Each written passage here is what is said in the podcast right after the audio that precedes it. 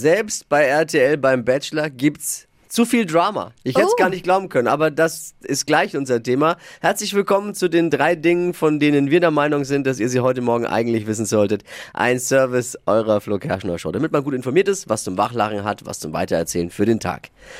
Thema 1, Neuschnee mitten im Hochsommer. Das Gott. Fellhorn in den Allgäuer Alpen hat 13 Zentimeter Schnee gemeldet. Ja, Für viele, stell dir mal vor, ihr seid da wandern, Ja. aber schneit's Oh jetzt je. im Hochsommer. Keine Winterreifen drauf. Klei kleine Überraschung, ne? Viele haben noch gewartet, dass jetzt Barbara Schöneberger aus dem Schneehaufen springt und sagt, verstehen Sie Spaß. Kälteeinbruch, Schneefallgrenze auf 2000 Meter gefallen. Urlauber aus Kleinmachnow haben äh, direkt die Sichtung eines Seelöwen gemeldet. Zweites Thema. Weil Olaf Scholz Urlaub macht, durfte Vizekanzler Habeck ihn gestern vertreten und die Kabinettssitzung leiten. Oh. Erste Amtshandlung hat alle Schlösser austauschen lassen.